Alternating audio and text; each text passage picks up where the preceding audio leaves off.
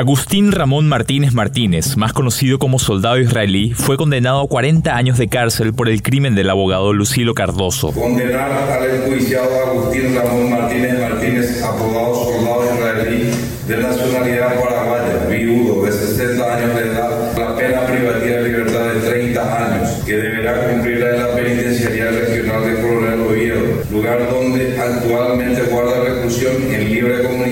a disposición del juzgado de ejecución penal y que la tendrá por compulgada en fecha 23 de mayo del año 2048. Punto 8. Ordenar la aplicación de medidas de seguridad al acusado Agustín Ramón Martínez Martínez de conformidad a lo previsto en el artículo 75, inciso tercero y demás concordantes del Código Penal, dejándola establecida en 10 años, que deberá ser cumplida una vez compulgada la pena principal privativa de libertad. El 22 de mayo del 2018, el abogado Cardoso salió de su vivienda en la Asunción con dirección al departamento de Paraguarí tras ser contactado por el soldado israelí. La esposa se percató a través del GPS que la camioneta de su marido estacionó en Yaguarón. Lo llamó al celular, pero este no respondió. Esa misma noche del 22 de mayo, observó que el vehículo estaba nuevamente en Asunción. Ante la nula comunicación de su pareja, la mujer renunció al hecho y llegaron hasta el soldado israelí quien fue arrestado. Él confiesa dónde está enterrado el cuerpo de Lucilo Cardoso y es procesado por homicidio doloso, pero se declara inocente hasta el día de su juicio.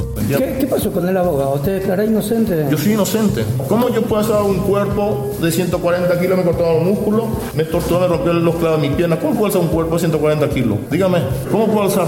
Me rompió todo con tortura. Soy inocente en esto. Yo le encontré. Yo soy culpable de haber encontrado al abogado. Pero yo no le maté. El mote de soldado israelí es por la versión que él dio a las autoridades sobre su supuesta participación como mercenario durante la Guerra del Golfo en 1991. Él se hace llamar soldado israelí porque alega ser judío y alega tener entrenamiento en el ejército israelí y específicamente en el Mossad. Aunque esta no es la primera vez que Agustín Ramón Martínez está involucrado en un crimen. Se sospecha que participó en el asesinato del capataz Pascual Pedro Bianco en una estancia en Santa Fe, Argentina, en mayo de 1993. También sería el autor de la muerte de Miguel Ángel Flores en agosto de 1994 en Capucú. Otro hecho punible que habría concretado es el de Ignacio Antonio Vargas en Quindú en abril de 1995. Y finalmente está acusado por el Ministerio Público por las muertes de Cecilio Ricardo Cabello, Hilario Marecos y Alberto Medina Blanco, ocurridas el 24 de mayo del 2009, en la compañía Isla Alta, Ubicuí. Mira, todavía sigue faltando eh, otros procesos. En el mismo departamento de Paraguarí eh, falta todavía eh, llevar a juicio otro caso que realmente fue el que desafió más a la ciencia. Ya. Es un caso donde él está acusado de matar a tres personas con el mismo mecanismo que él suele hacer, ¿verdad? Que todavía falta la eh, sustancia de ese juicio en Paraguay. Supuestamente tengo que decir porque no fue condenado por ese caso. Él les disparó a, tres personas y luego les mete en un horno de esos que se hacen ladrillos. Consigue cremar los cuerpos hasta dejar prácticamente eh, cenizas. Solamente encontramos vértebras, algunas vértebras pequeñas y en una de las vértebras encontramos una coloración amarillenta, verdosa, que sería lo que quedó de la sublimación de la bala que había dado en el tórax de la víctima. ¿verdad? Todas estas muertes tienen un factor común. Este es el sello del soldado israelí que desafía la ciencia, según explicó el doctor Pablo Lemir, médico forense. El disparo de arma de fuego en el tórax y posteriormente eh, quemar el cuerpo. Quemar los cuerpos hasta el punto de hacer desaparecer prácticamente toda evidencia como una contramedida forense. Es decir, calcinar directamente el cuerpo. A eso me refiero con, me refería yo con que lo desafiante que siempre este para la ciencia forense, ¿verdad?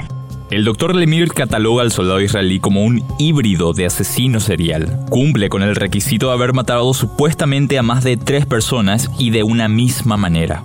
¿Cuáles son las motivaciones de un asesino serial? Bueno, él, esa parte es la que no cumple del asesino serial, ¿verdad? Él es, un híbrido que muy particular, ¿verdad? Porque el asesino serial normalmente está motivado por fuerzas internas, es decir, por fuerzas psíquicas, ¿verdad? Él, en cambio, está motivado por la parte económica, o sea, es un sicario, pero sí tiene un sello distintivo. Entonces, estamos ante un híbrido, digamos, de lo que sería la definición clásica del asesino serial que está motivado por fuerzas psíquicas y es más bien un sociópata. Para que vos tengas en cuenta, eh, por la definición FBI de ese asesino serial, es más de tres muertes eh, con un mismo sello. En el juicio, la fiscalía pidió la pena de 40 años de cárcel por el crimen del abogado. Con expresiones temerarias, Soldado Israelí habló ante el tribunal de sentencia. Y le voy a demostrar, voy a llamar al presidente. Ya mandé una nota a la CIA, a la DEA, porque este bandido agarró 300 mil dólares, agarró a esta gente. Pues llevar 400 kilos explosivos plásticos a Colombia. Me torturaron brutalmente y ahora me quieren mandar a la... No hay problema, yo no a la cárcel. ¿De dónde se van a esconder? Porque yo decía al Comando Vermelho que ellos tienen el cheque. Y que aclaran con el Comando Vermelho que ellos tienen el cheque y los 20 millones de dólares. Ahí les quiero ver a dónde se meten. ¿Entienden? Tras la lectura de la condena, Agustín Ramón Martínez reaccionó contra el abogado querellante, pero los policías lo redujeron y esposaron.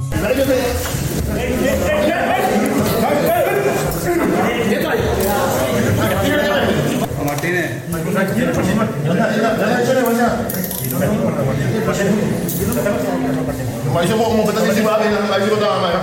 Nakita ko, Martina. El fiscal Alfredo Ramos Mansur está conforme con la condena. Asegura que la sociedad está resguardada de un peligroso criminal. Todo, todo lo que pruebas, pruebas había y ameritaba que se le condene a este señor. Ustedes vieron su reacción al terminar, al terminar.